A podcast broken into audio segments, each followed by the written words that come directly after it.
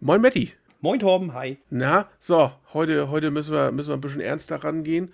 Ich war Mittwoch beim Zahnarzt. Ich kann heute noch nicht lachen. Mal gucken, was passiert. Kannst noch Auf nicht jeden Fall lachen. tut es dann weh, wenn ich lache. Also heute mal ernst. So, und deswegen fangen wir, fangen wir mit den ernsten Themen auch an. Housekeeping. Mhm. Was gibt's Neues vom Sid? Habt ihr was gerissen? Wir starten sozusagen schwach und lassen dann aber relativ stark nach. Ja, aber, aber äh, mir wurde zugeflüstert, ist, äh, nein, also Spaß beiseite. Äh, es gibt was total Cooles zu erzählen zum Sid und zwar werden wir nicht nur remote machen, sondern es gibt auch ein paar exklusive Plätze vor Ort. Das heißt äh, 100, 150 Leute. Ja, also wir haben eine Zulassung vor Ort bis knapp 200 Gäste und ähm, ja, und jetzt müssen wir halt den äh, Ort, die Location noch mal ein bisschen so aufteilen, dass das auch alles äh, schön äh, arrangiert ist. Ja, cool, wunderbar. Ja, mal, sehen, mal sehen, was, was übrig bleibt. Wir stehen ja am Anfang des Herbstes, also insofern wissen wir nicht, wie die Corona-Situation sein wird. Wir haben auch natürlich noch gar kein Feedback aus der, aus der Crowd, wollte ich gerade sagen. Aber auf jeden Fall steht es auf der Agenda, dass wir das machen wollen. Ja. Ja, sehr cool. Also für, für alle, die Bock haben, ins Riders Café zu kommen äh, und einen richtig genialen Tag zu erleben, unter allen Sicherheitsbedingungen, die wir natürlich erfüllen müssen, ganz logisch. Äh, aber sei hier gesagt, äh, wir öffnen jetzt demnächst die Registrierung und dann gibt es ausgewählte, ja, ich sage einfach mal 100 Plätze. Ne? Da kriegen wir das schon hin, die sich da anmelden können.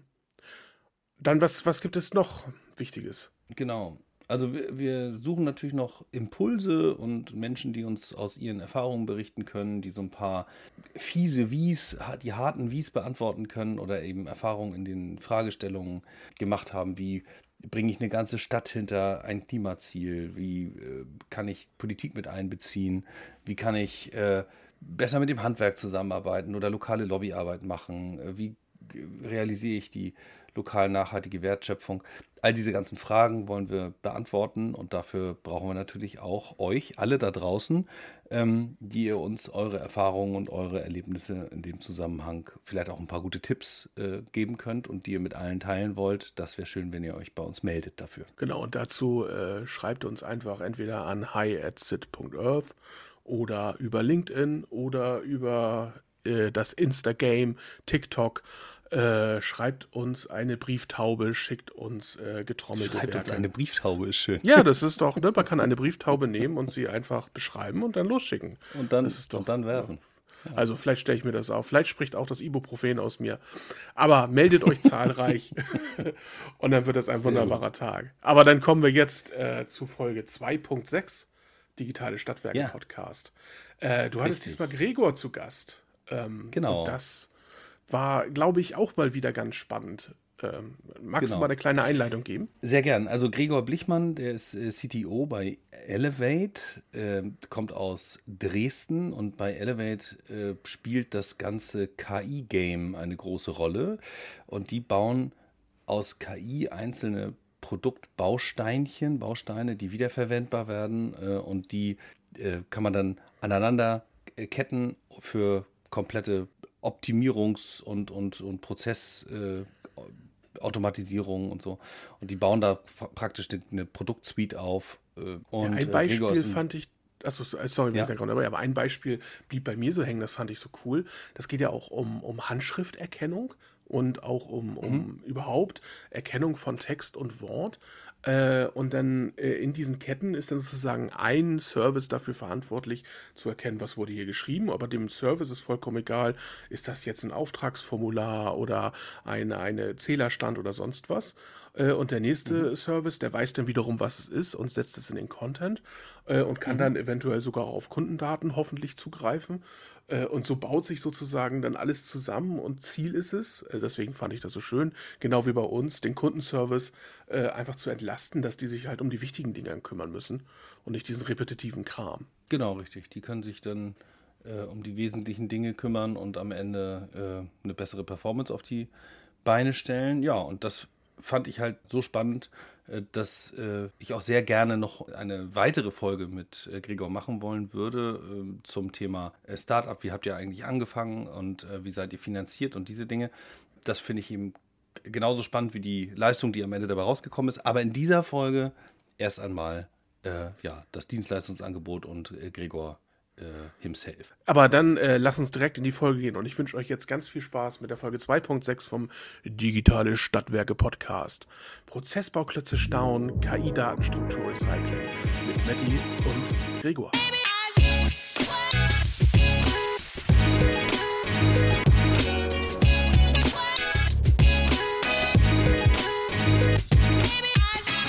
Hallo, moin, Gregor, schön, dass du da bist. Ja, hallo, schön hier zu sein.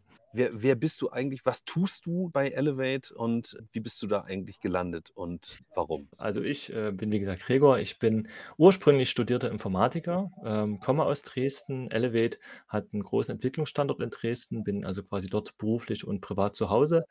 Ähm, bin aktuell in der Rolle des CTO verantwortlich für alles rund um unseren Technologie-Stack, also sicherzustellen, dass unsere Technologie auch in zehn Jahren noch gut funktioniert, dass wir gut mit ganz vielen Kunden skalieren können, dass wir die neuesten Technologien anwenden und natürlich auch ganz viel dabei, unsere Idee in die weite Welt hinauszutragen. Deswegen bin ich, glaube ich, auch hier. Elevate, der, der Elevator irgendwie Aufzug etwas nach oben bringen sozusagen. Ihr schreibt euch ein bisschen anders, also E-L-E-V-A-I-T.de, also für alle, die das sich jetzt hier nicht merken können, das kommt natürlich noch in die Shownotes. Genau, was macht ihr als Unternehmen und wie, wie bist du zu diesem Unternehmen gekommen oder das Unternehmen zu dir? Genau, also Elevate, ähm, erstmal ein kleines Wortspiel. Wir beziehen uns natürlich schon auf das Englische to Elevate, nach oben bringen und das bezieht sich natürlich auf die Leute, die mit uns zusammenarbeiten. Wir wollen natürlich deren Potenziale heben und sie weiter nach vorn bringen und das mit dem Einsatz von KI. Das ist also unser Hauptfokus. Wir wollen KI-Produkte bauen, die unseren Kunden hoffentlich in Zukunft einen Mehrwert bieten und das vor allen Dingen im Bereich B2B. Das heißt, wir bieten Produkte, die Prozesse automatisieren mit Hilfe von KI-Bausteinen und der grobe Gedanke ist, dass wir das vor allen Dingen ähm, mit Hilfe von nachhaltigen Produkten machen. Das heißt, wenn man sich KI in der Praxis bisher anguckt, dann ist es ganz oft ein sehr projektgetriebenes Thema. Das heißt, wir haben irgendeinen Kunde, der hat ein bestimmtes Problem. Dann gibt es einen Dienstleister, der versucht dort quasi projektgetrieben eine Lösung hinzubekommen, um da äh, dem Kunden einen bestimmten Schmerz zu nehmen. Und das äh, funktioniert aber nicht, wenn man das immer wieder neu, immer wieder neu, immer wieder neu für jeden Kunden neu implementiert. Dann wird es immer sehr teuer und kostspielig. Und gerade wenn wir über den Mittelstand in Deutschland reden, ist das definitiv keine Option. Und so ist quasi die Vision von Elevate mithilfe von vorgefertigten KI-Bausteinen eher im Produktdenken da Lösungen anzubieten, sodass der Kunde vorausgewählte Bausteine nutzen kann, schnell den Return of Investment hat und dann quasi sukzessive die Qualität über die Zeit steigern kann.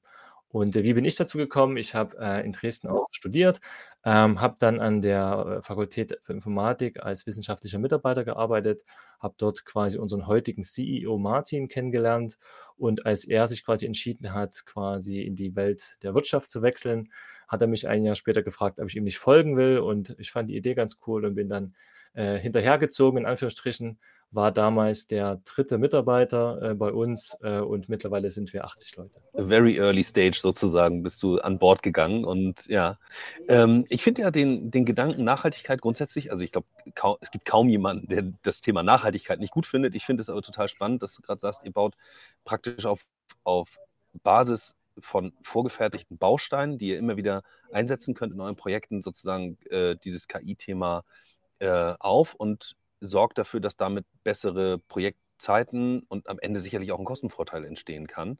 Äh, wie habe ich mir das denn einzeln vorzustellen? Also hast du jetzt da 200 Bausteine in der Schublade und äh, Frage auch, welche Art von Themen löst ihr denn? Also mit KI kann ich ja wahnsinnig viele Sachen machen. Gibt es da irgendwie einen Fokus, wo du sagst, das ist genau unser Ansatzpunkt, an der Stelle lösen wir für Unternehmen und in dem Fall jetzt hier heute energiewirtschaftliche Unternehmen irgendwie Probleme auf? Genau, das ist ein ganz wichtiger Punkt, den du da genannt hast. Und ich würde mal hinten anfangen mit Beantworten der Frage.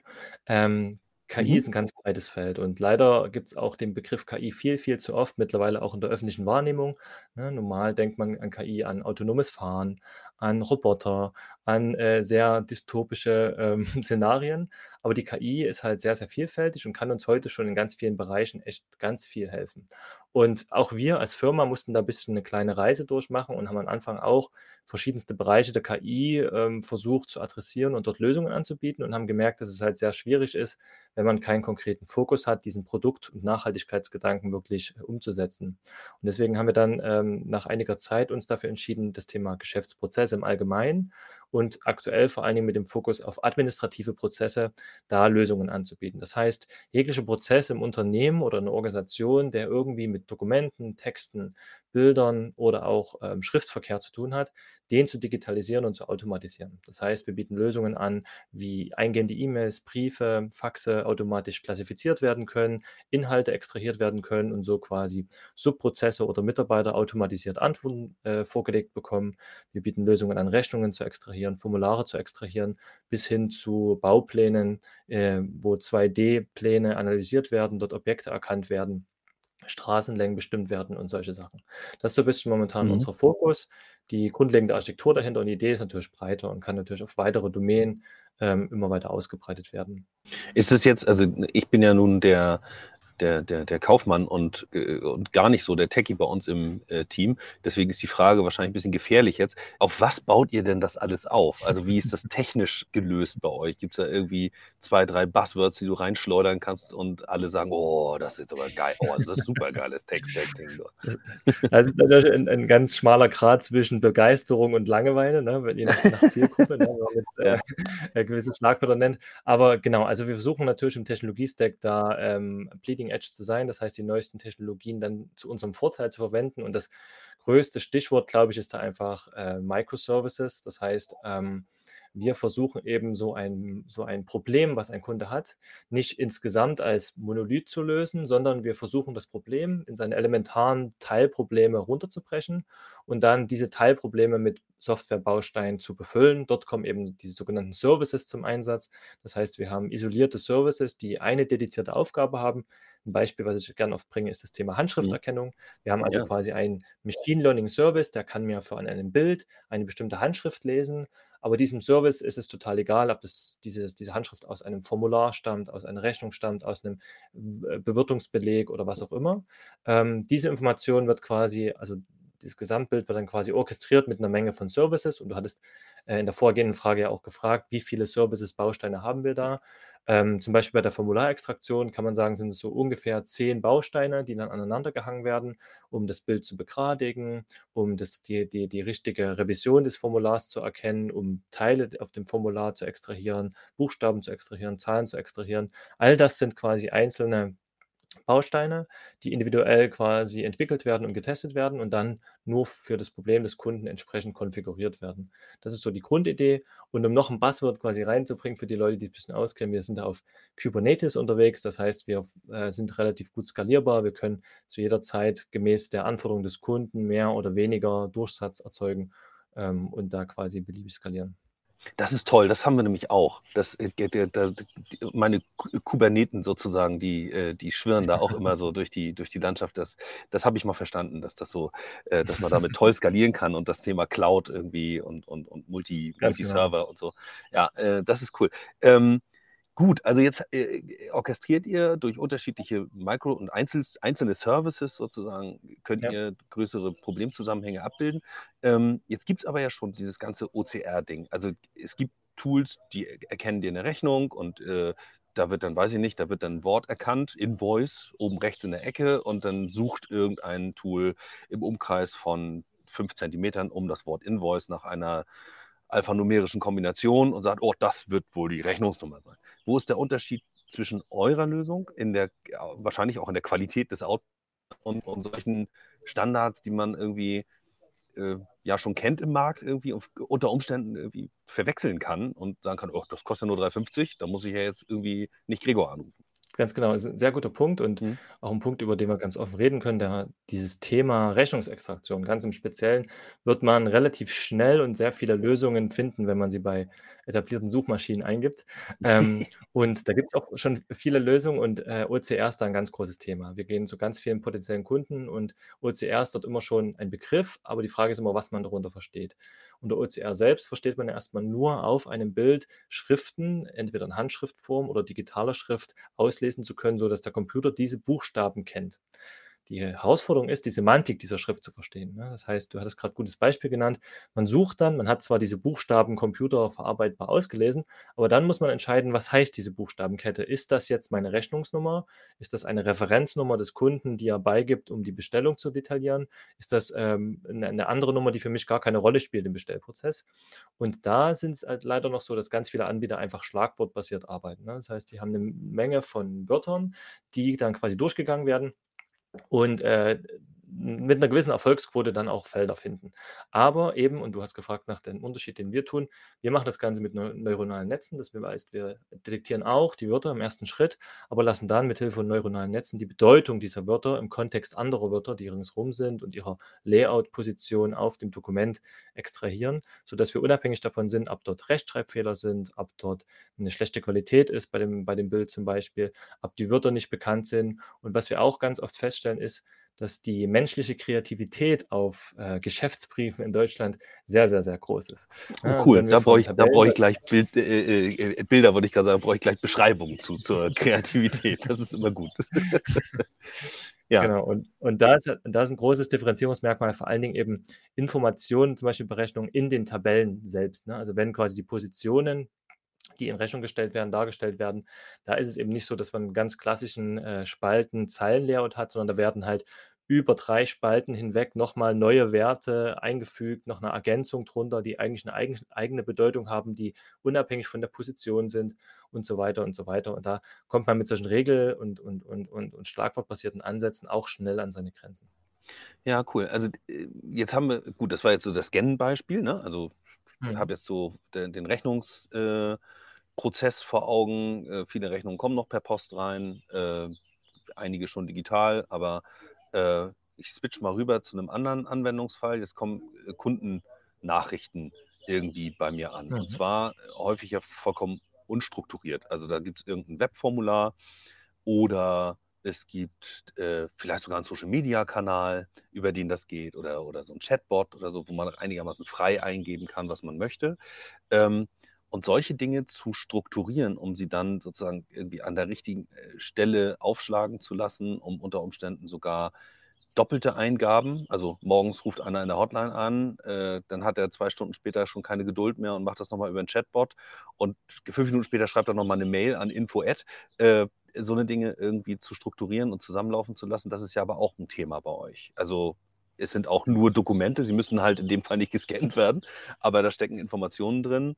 Und da hattest du auch das schöne Schlagwort mit Kündigung mal gebracht, äh, oder das schöne Beispiel mit dem Schlagwort Kündigung gebracht, wie sowas dann mal so schönen äh, zusätzlichen Aufwand verursachen kann. Kannst du dazu mal so genau. ein Beispiel nennen nochmal?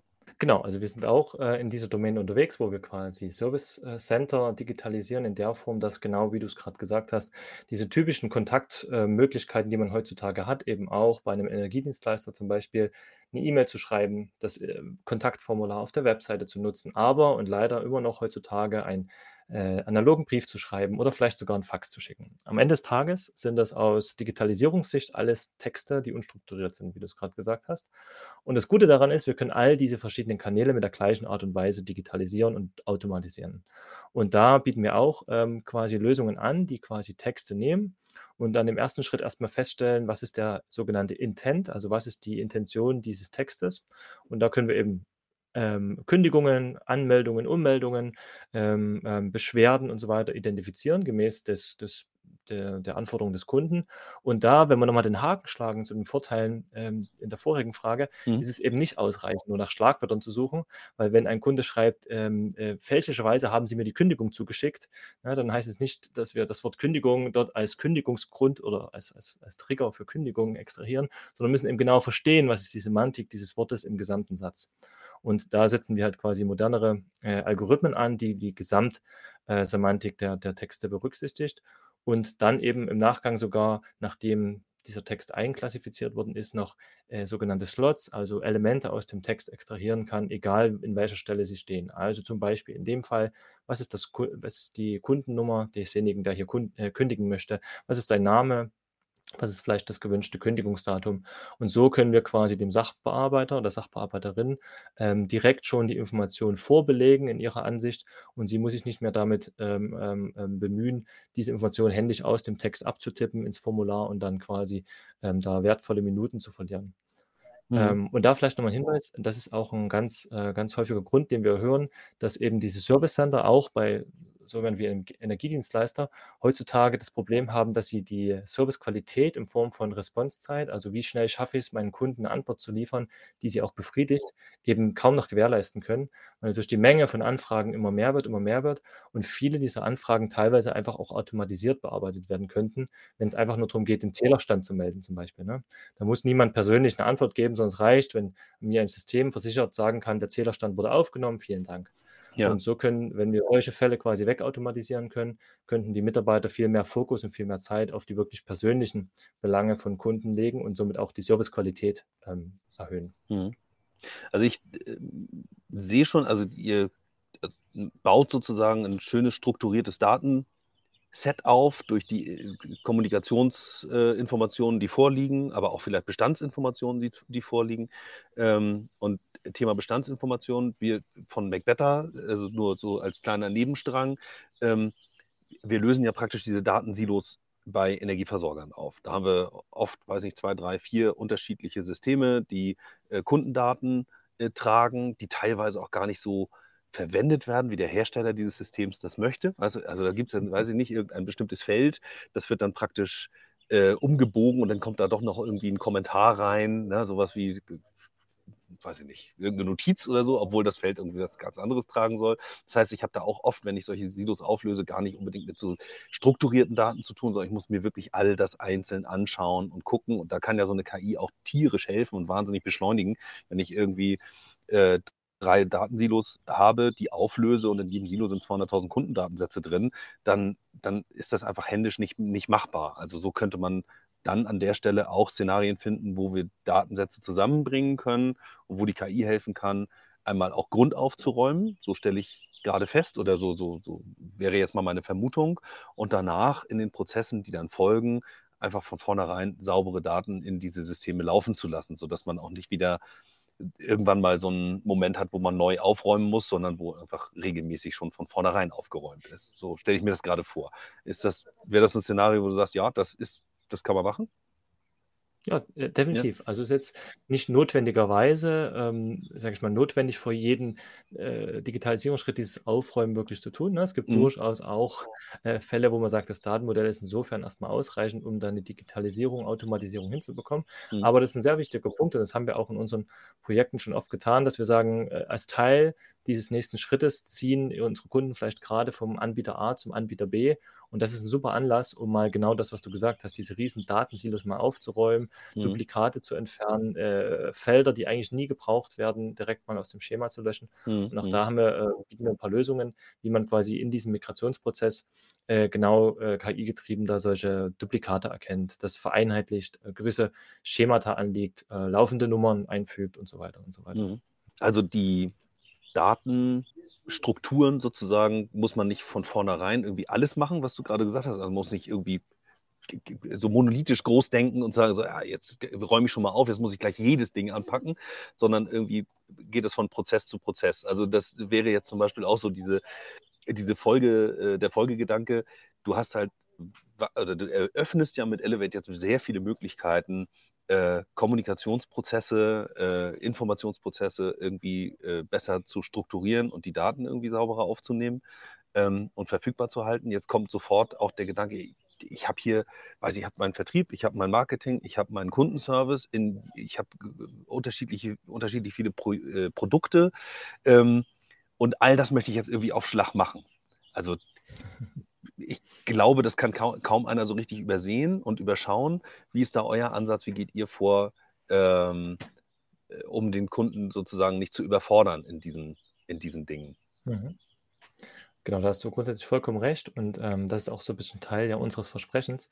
Wir wollen ja mit dem Produktgedanke in KI erreichen, dass die Kunden viel schneller einen Benefit, also einen Mehrwert von diesem Einsatz haben, ne? Also, wenn wir noch mal kurz auf das traditionelle, wenn man das so nennen kann, in der KI, äh, schauen kann, dann geht's eben darum, wir haben 'nen, äh, Dienstleister gefunden, der mit uns 'n KI-Projekt macht.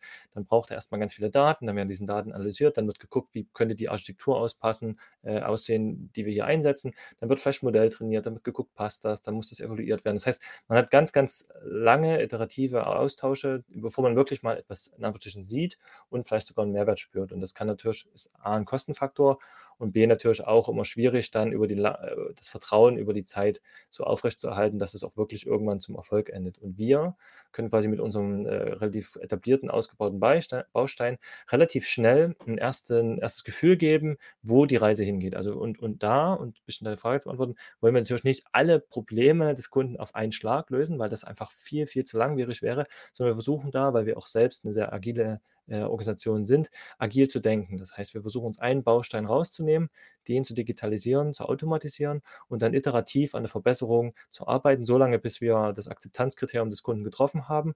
Und wenn das passt und dann quasi auch in der Unternehmung, in dem Kunden das so akzeptiert ist, dass es im Tagesgeschäft 'nen Mehrwert bringt, dann quasi uns den nächsten Baustein vornehmen. Und das funktioniert bisher eigentlich ganz gut, hat natürlich auch den Nachteil, dass wir immer bisschen an die existierende Infrastruktur des Kunden gebunden sind. Und grad wenn wir in größere Konzerne, auch im Energiedienstleisterbereich gucken, dann gibt es ja nicht das eine System, sondern da gibt es ja 10 Systeme in der Systemlandschaft, die alle miteinander sprechen. Dann gibt es den IT-Security-Beauftragten, der sowieso jede Kommunikation vermeiden will mit anderen Systemen. Mhm. Ähm, und da ist es sowieso grundsätzlich schwierig, so eine ganzheitliche Lösung über alle Prozesse mit einmal auszurollen, sondern muss man Stück für Stück, ähm, die die einzelnen Teile sich angucken, da gucken, wie passen wir bestmöglich in den Prozess, an welchen System müssen wir jetzt wirklich andocken.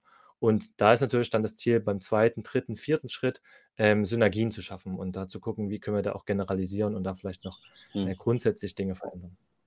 Wie jetzt kommt mir auch spontan noch mal so der Gedanke, äh, in der Realisierung hilft euch sozusagen so 'ne Integrationsschicht, wo du wo du weißt, ich habe eh schon so 'ne Art Multistecker, wo alle möglichen Dateninformationen dran gestöpselt sind. Und jetzt kann ich als Elevate da rangehen und habe im Grunde genommen meine aufgelösten Silos schon zur Verfügung und kann halt gucken, selbst wenn die Daten einfach da rumliegen und keiner genau weiß, wie sie strukturiert sind, aber ich gehe jetzt rein und löse Prozess für Prozess, äh, auf und gucke einfach, welche Daten mir schon zur Verfügung stellen und nutze die einfach. Und die, die ich im Moment nicht nutzen kann, ja gut, die sind halt da, aber die sind jetzt für den Prozess auch noch nicht notwendig. Die brauchen wir dann später vielleicht mal. Ähm, hilft das euch? Also, beschleunigt das sozusagen solche Pro äh, Projekte? Oder Definitiv. ja, Also, okay. der der Zugang zu Daten insgesamt als auch System ist natürlich, äh, für uns entscheidend. Und wenn wir sagen, äh, wir haben jetzt für 5 Teilprozesse oder vielleicht sogar noch komplexer wir haben das Beispiel mit dem Kundenservice-Management Mhm. und wir haben vielleicht 5 Anliegen, die ein Kunde haben kann und jeder dieser 5 Anliegen wird in 'nem unterschiedlichen System gehandhabt oder durch 'ne unterschiedliche Abteilung gehandhabt, die wiederum ihre eigene IT-Landschaft hat. Mhm. Dann ist es für uns natürlich, äh, im im Quadrat komplex, da wirklich sich überall geeignet zu integrieren. Und das heißt, wenn wir da 'ne generalisierte Schnittstelle haben, wo Daten generell ein und ausgegeben werden können, Mhm. ist es für uns natürlich, ähm, super super Mehrwert, der auch Mhm. das ganze Projekt dann halt beschleunigt. Ja. Ja, ist natürlich Wasser auf meine Mühlen, weil wir genau das tun, ne? Also, insofern, äh, g Genau. will ich da jetzt nicht nicht 'n zu großen Werbeblock draus machen, aber trotzdem, äh, ist immer so die die Hoffnung, dass das auch so funktioniert, grade als Nicht-Techie, ähm, der ich bin, ja, stelle ich die Frage halt ganz gern mal.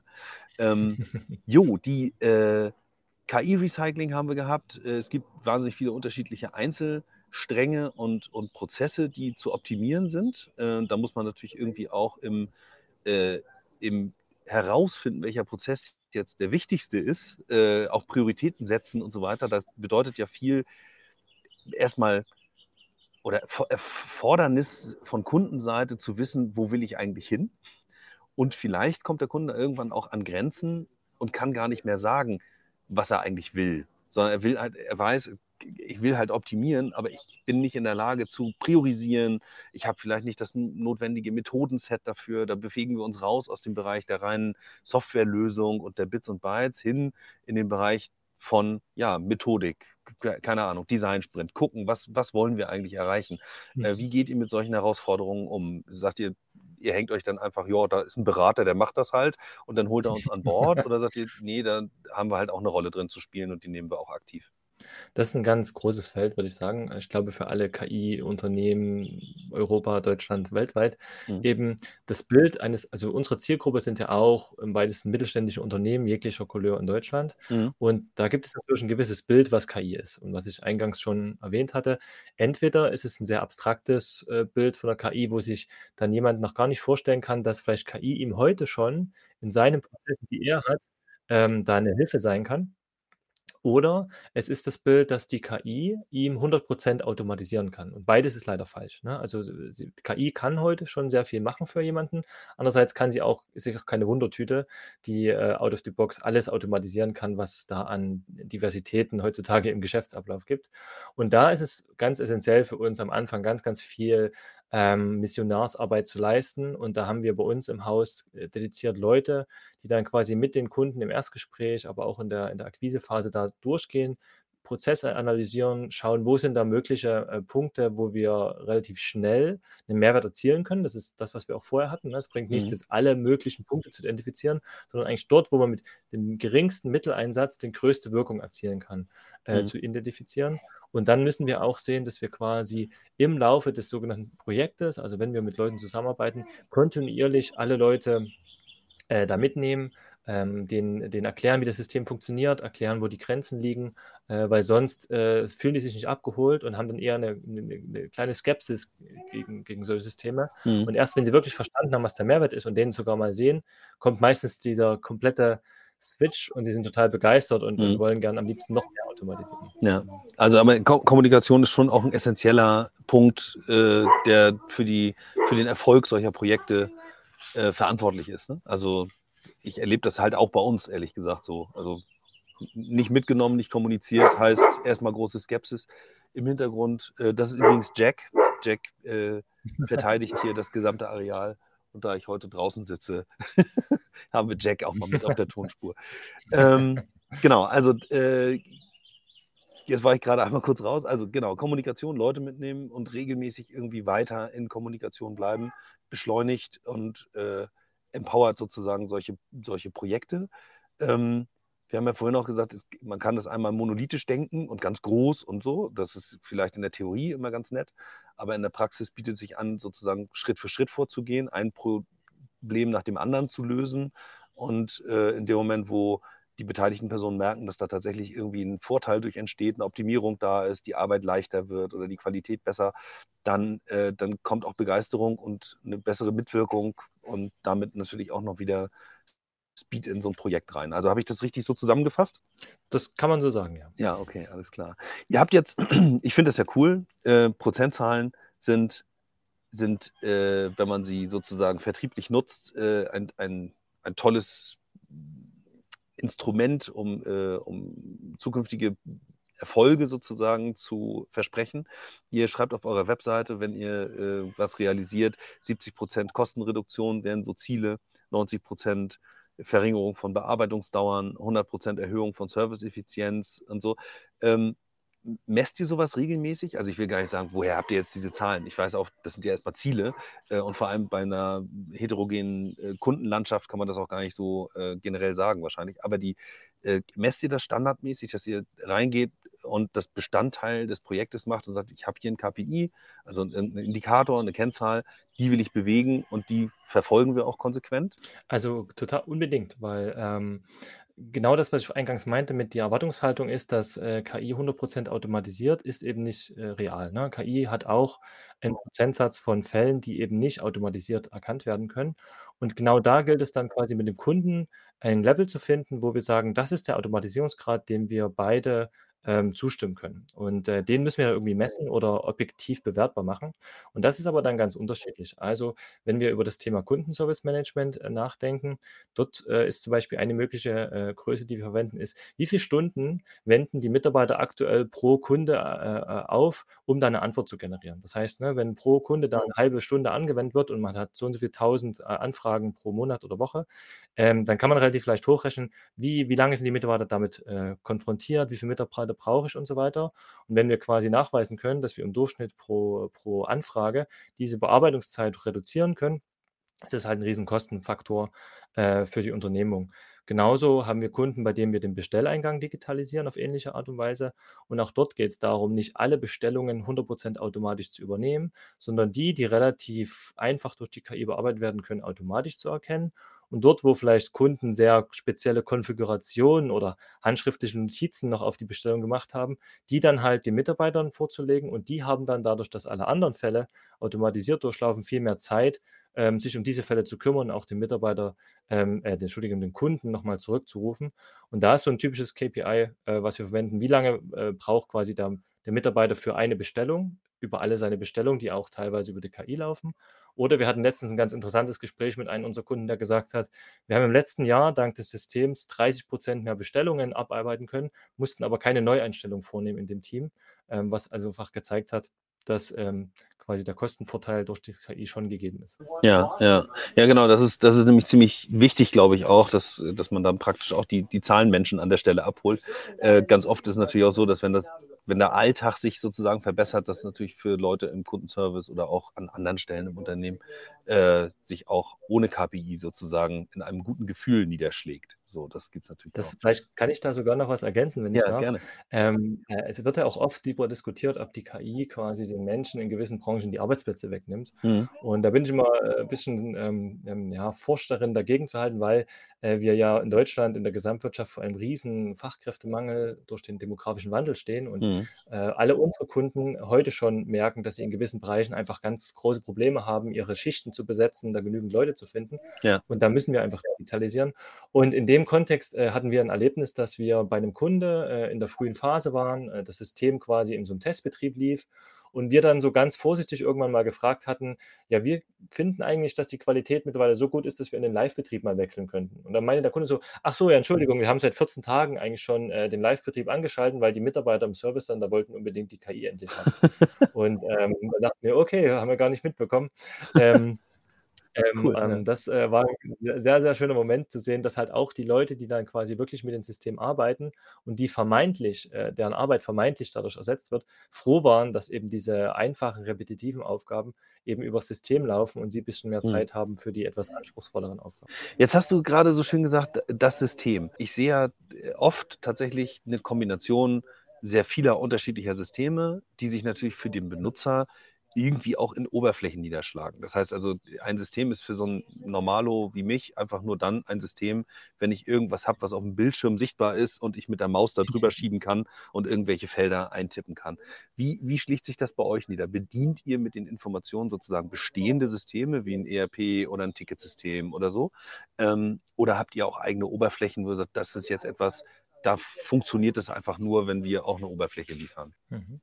Ähm, ein ganz klassisches sowohl als auch. Ah, also gut, grundsätzlich ja. ist, die, ist, die, Intention des Systems äh, quasi schon als Blackbox zu agieren. Das heißt, mhm. stellen wir uns jetzt mal den Prozess des Bestellmanagements vor ohne KI äh, in unserem Fall. Mhm. Das heißt, es kommt irgendeine Bestellung rein ins System, das wird vielleicht als TIFF oder PDF dem Mitarbeiter auf dem Bildschirm gezeigt. Mhm. Und dann hat er vielleicht eine Eingabemaske in seinem SAP, Salesforce, was auch immer ERP-System und er muss dann zum Beispiel händisch ähm, in jedem Eingabefeld die Felder abtippen, die er auf dem Bild sieht. Mhm. So, was wir jetzt tun ist, wir nehmen das Bild, was reinkommt, analysieren es quasi mit Hilfe von KI und befüllen diese Felder quasi vor. Das heißt, der Mitarbeiter muss nicht mehr jedes Feld abtippen, sondern hat alle Felder schon vorausgefüllt, gegeben vielleicht sogar mit einer kleinen ähm, Konfidenz, also einer Wahrscheinlichkeit, wie richtig dieses Feld ist, mhm. sodass er im Zweifelsfall nur noch mal kurz scannen muss, ist jetzt hier alles richtig?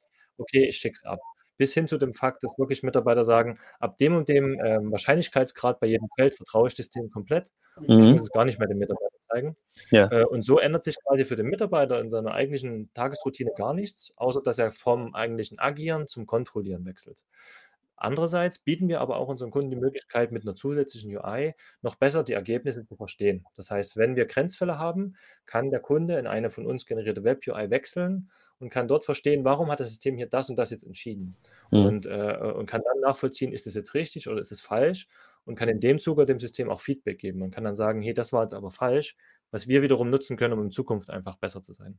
Ja, genau, das, ich wollte gerade sagen, das ist ja auch so eine, so eine Eigenschaft von KI, dass wenn, wenn strukturiert auch Feedback reinkommt, dass die KI unter Umständen sogar selbst lernt, äh, ihre Ergebnisse verbessert, Stück für Stück. Ne? Also es hängt wahrscheinlich dann auch an der Menge. Genau, also die Menge ist anscheinend und natürlich die, die Qualität. Also Ja. ähm, wenn es ist halt ganz gefährlich. Ähm, ich kann ein Beispiel nennen. Wir hatten das Thema Bestellprozess-Digitalisierung. Ähm, wir hatten die Aufgabe, quasi papiergeschriebene Bestellungen auszulesen und ins System zu digitalisieren Mhm. und hatten dann natürlich auch die Idee, wenn dieser Prozess oder diese Bestellung wirklich abgeschlossen worden ist, Mhm. äh, einfach quasi uns die Werte nochmal aus dem System zu holen und dann zu gucken, hatten wir das Gleiche vorhergesagt und wenn nicht, einfach nochmal darauf zu trainieren. Das Gefährliche daran war aber zum Beispiel, dass die Mitarbeiter dort vor Ort halt Kontextwissen oder implizites Firmenwissen hatten und gesagt haben: „Okay, bei Kunde X haben wir immer 10% mehr geliefert oder bei Kunde Y, da geben wir immer 'nen kleines Konto, weil der ist ja schon seit 20 Jahren bei uns.“ Das wurde aber nirgendwo auf dem Papier sichtbar, sondern es war halt implizit im Köp im Kopf der Mitarbeiter, was halt 'ne Gefahr dann für uns ist, wenn wir das dem Modell sagen: „Hey, was du hier vorhergesagt hast, ist falsch. Es muss 10% weniger sein“, obwohl es ja eigentlich die richtige Zahl erkannt hatte. Das Mhm. heißt, so 'n wirklich unkontrolliertes Nachbessern des Modells muss muss man wirklich mit Vorsicht genießen und muss in 'nem guten Setting ablaufen. Und deswegen sind wir eher daran, ähm, quasi andere Methoden, äh, auf unserer Seite zu machen, um die Modelle kontinuierlich zu verbessern. Ah, okay, alles klar. Ja, cool. Okay, das ist also auch schon mal 'ne ganz interessante und wichtige Information sozusagen, was dieses Oberflächen und, äh und Hintergrundarbeiten-Ding angeht, damit man irgendwie, äh, ja, rausfinden kann, was habe was kann ich eigentlich erwarten von einem Elevate-System, ne? Ist das, weiß ich nicht, Mhm. wie Word, installiere ich und danach bin ich Bestsellerautor oder wie läuft's, ne? Ähm, jetzt ganz konkret, wir haben ja jetzt hier den Digitale Stadtwerke-Podcast und wir wollen ja auch, äh, das Thema, äh, beim Stadtwerke Impact Day, äh, mal, äh, näher betrachten. Aber letzten Endes haben wir, äh, nicht nur durch, äh, den ekligen Überfall von Putin auf die Ukraine irgendwie 'n, ähm, äh, 'ne angespannte Situation im Energiesektor, sondern wir haben halt auch 'n Klimawandel und wir haben 'ne Energiewende, die irgendwie befördert werden muss. Und viele Energieversorger stehen vor der Herausforderung, auch neue Produkte zu implementieren, die ganz andere Prozesse wiederum notwendig machen. Und der Kundenservice, du hast auch grade gesagt, wir haben demografischen Wandel, wir haben Fachkräftemangel, äh, und an vielen Stellen wird eben halt immer der Kundenservice benötigt, also bei Neuverträgen, bei Wechseln, bei keine Ahnung, auch bei Kündigungen und so. Immer ist der Kundenservice irgendwo involviert und den kann ich nicht beliebig skalieren. Ähm a erste Frage, habt ihr mit Energieversorgern schon Modellprojekte oder, ähm, Umsetzungen gemacht? Und zweite Frage, wie stark ist sozusagen, wenn ihr das gemacht habt, der Bereich Kundenservice in dem Fall, äh gut, okay. Also, ihr habt's gemacht. Du kannst vielleicht mal kurz Genau, dem wir, ähm Kontext erzählen. Genau, also wir haben, äh, genau in dem Kontext jetzt quasi auch ein Pilotprojekt, äh, am Laufen. Ich finde, das wird eigentlich ganz schön Mhm. mit 'nem sächsischen Energiedienstleister. Das ist jetzt, äh, noch in der frühen Phase, deswegen ist es noch nicht so, ähm, konkret, dass wir darüber reden können. Aber Mhm. da geht es genau um dieses Feld. Also, geht es darum, wie können wir es schaffen, die Kundenzufriedenheit und das fand ich wirklich sehr, sehr spannend, auch vom vom Ansatz des Kunden her, nicht darüber nachzudenken, wie können wir wirtschaftlich da irgendwie, äh, effizienter werden, wie können wir mehr Geld einsparen, sondern der erste Gedanke war wirklich: Wie schaffen wir es, bei uns als Firma dafür bekannt zu sein, dass wir sehr gute Kunden äh, Servicequalität haben, sehr schnelle Antworten liefern und sehr pointiert quasi Kundenbedürfnisse, ähm, äh, lösen können. Und mit der mit dem Anspruch sind, äh, wir quasi zusammengekommen und haben eben genau dieses Thema gemacht: Wie können wir jeglichen Inputkanal so automatisch digitalisieren und erkennen und verarbeiten, dass die Kundenservice-Mitarbeiter wirklich sich die Zeit nehmen können, die Grenzfälle, die uneindeutigen Fälle persönlich zu bearbeiten und die relativ einfachen Zählerstandsmeldungen oder Anmeldungen oder Abmeldungen, die relativ deutlich, äh, im Text alle Informationen beinhalten, möglichst automatisiert durchs System, äh, schicken können und dann quasi mit 'ner mit 'nem automatischen Antwort, ähm, bestätigen können, sodass die Kunden zufrieden sind, 'ne schnelle Antwort erhalten, ihr Anliegen gelöst worden ist und dass vor allen Dingen eben die Leute, die 'n etwas komplizierteren Fall haben, eben möglichst schnell auch wirklich die Zeit von einem Mitarbeiter bekommen, der nicht durch eben diese einfachen Fälle geblockt ist. Mhm. Und, ähm, also, total nachvollziehbar. Finde ich auch 'n guten Ansatz, einfach auch den den Kundennutzen und die Kundenzufriedenheit sozusagen in 'n Fokus zu stellen. Das andere kommt im Zweifel einfach auch Das mit. kommt auch genau, natürlich ist es 'n Genau. Faktor, aber es war nicht die erste Motivation, genau. Ja, genau. Ähm, ich frage mich dann immer, wie, ähm hm, warte, jetzt muss ich überlegen, wie ich das richtig formuliere. Ich möchte ja auch niemandem auf die Füße treten. Ich finde, es ist ja schon gut, individuell, äh, auf die Bedürfnisse einzelner Firmen und Unternehmen sozusagen, auch im Energiesektor sind die ja alle individuell, äh, einzugehen. Nichtsdestotrotz gibt's natürlich auch Gleichungen, ne, Gleich Nisse ist auch nicht richtig, wie heißt das? Gleiche Vorgehensweisen, gleiche Prozesse. Also ein Zählerwechsel ist halt, mhm. ob der in Stuttgart ja. stattfindet oder in Flensburg, ist eigentlich Wurst, ist ein Zählerwechsel. Da muss einer hin und da gibt es eben bestimmte Dinge, die passieren müssen und das Gleiche gilt für viele andere Dinge auch. Ähm, nichtsdestotrotz habe ich das Gefühl, dass an vielen Stellen das Rad immer neu erfunden wird. Wie viel Multiplikations- ähm, und, und Skalierungspotenzial äh, siehst du, wenn du solch, bei so einem Pilotprojekt gerade zugange bist und sagst, jetzt habe ich, da, gut, du hast jetzt einen sächsischen äh, Energieversorger da, äh, aber siehst du da auch Möglichkeiten zu sagen, jetzt habe ich diesen einen Prozess und dieses eine Vorgehen einmal implementiert? Spricht eigentlich nichts dagegen, das möglichst auf alle anderen tausend Energieversorger, die es hier gibt, auszurollen und, und damit kann jeder davon profitieren. Ist das ein Gedanke, der bei euch in dem Projekt eine Rolle spielt? Definitiv. Also das natürlich auch auf potenziell mehreren Ebenen. Ne? Wenn wir jetzt mal ganz unten anfangen, sage ich mal, ne? ähm, die Modelle und die äh, Erkennungsmethodiken, ähm, die wir da trainieren, die funktionieren natürlich dann auch für genau andere äh, Energiedienstleister oder, oder Service Provider in dem Umfeld, die eine Abmeldung bearbeiten oder einen Zählerstandwechsel, wie du, äh, Zählerwechsel, wie du es gesagt hast. Hm. Auf der anderen Seite ist unser Partner darin bestrebt, quasi wegzugehen von dem monolithischen Denken, ich bin jetzt hier ein Energiedienstleister und meine Aufgabe ist Energiedienstleistung und alles andere sind notwendige Schritte, die ich tun muss, sondern der versucht sich so aufzustellen, dass quasi die einzelnen Bereiche als eigenes naja, als eigene Identität wahrgenommen werden. Und genau dieses Thema Service Management soll dort quasi ein bisschen als, als eigenständige Einheit etabliert werden, sodass auch andere und kleinere, vielleicht Stadtwerke, mhm. eben von diesem Service profitieren können. Das heißt, sagen, hey, wir bieten euch mit der KI, die wir haben, einen sehr günstigen Preis, haben, um euer Kundenservice Management zu digitalisieren. Mhm. Und ihr könnt das über uns äh, ablaufen lassen und den gleichen Benefit haben wie wir als ein sehr großer Energiedienstleister, der natürlich erstmal das Investment äh, in dieses Projekt getätigt hat. Und das finde mhm. ich eigentlich einen ganz charmanten Ansatz, ja. wie man auch insgesamt in der Branche ähm, so eine Digitalisierung dann vorantreiben kann. Ja, wir brauchen halt einfach eine gigantische Beschleunigung an allen möglichen Ebenen. Ne? Also wenn wir diese Energiewende und das ganze Thema anständig ja, exekutieren wollen und umsetzen wollen, dann haben wir einfach die Notwendigkeit, Menschen von repetitiven, dummen Blödsinnsaufgaben zu befreien, damit sie sozusagen ihr ganzes Potenzial ausschöpfen können. Äh, und so argumentiere ich auch immer äh, Energieversorgern gegenüber, bei euch sitzen halt die schlauen Menschen, die tolle neue Produkte erdenken können. Das, was wir machen können, ist am Ende dafür zu sorgen, dass die eben nicht mit Bullshit belastet werden, um das mal so ein bisschen platt auszudrücken. Ähm, und insofern glaube ich, dass das total notwendig ist, auch in größeren Zusammenhängen Dinge zu identifizieren. Also wie du gerade auch beschrieben hast, jetzt gibt es da ein Problem, eine Aufgabenlage, die kann ich einmal sauber in einem Pilotprojekt durchdeklinieren, kann rausfinden, wie kann ich das sozusagen umsetzen und habe dann ein Ergebnis und kann das auch iterativ Stück für Stück weiter verbessern.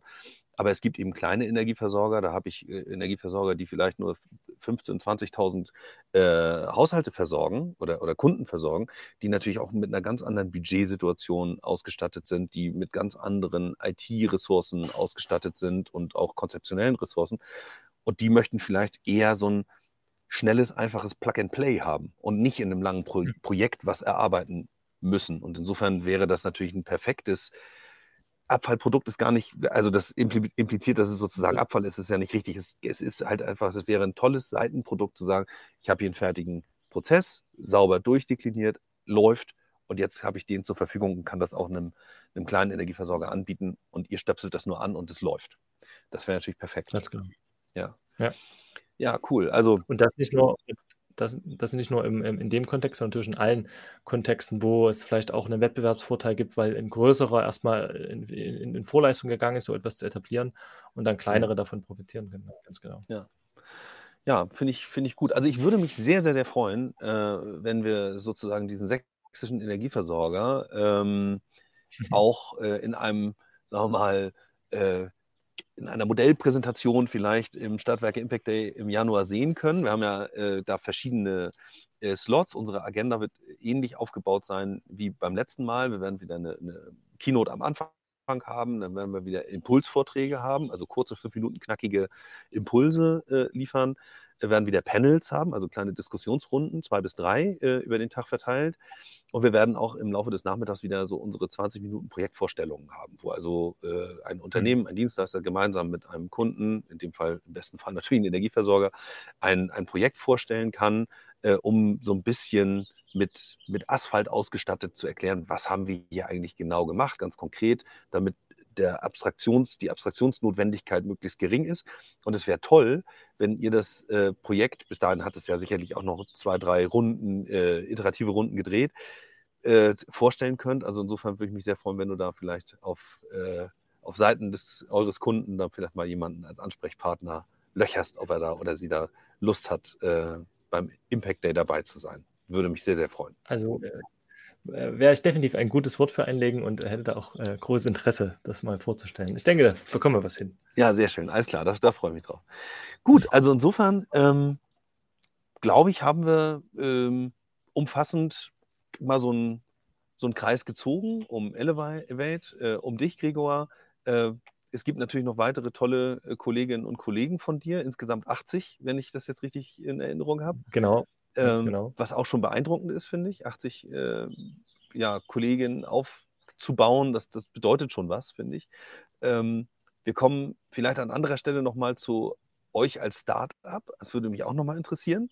Äh, machen wir aber eine mhm. gesonderte Folge von. Ähm, wie, wie, seid ihr finanziert? Wie habt ihr das eigentlich aufgebaut? Äh, mit welchen Partnern habt ihr das irgendwie realisiert und so? Das sind so Dinge, die mich da auch sehr interessieren und äh, sicherlich auch andere Startups interessieren, weil so clevere, äh, innovative Unternehmen wie euch braucht es halt einfach, damit wir insgesamt vorankommen. Okay. Sehr, sehr gern. Dann hab erstmal bis dahin vielen, vielen Dank, Gregor. Wenn ich nicht noch irgendwas Wesentliches vergessen habe, sag's mir. Habe ich? Ich, glaube, das ist ein guter Abriss gewesen, erstmal über dies, das grobe Thema. Aber sehr gern können wir das auch mal vertiefen in einem, in einem Zweitgespräch. Dann. Super, alles klar.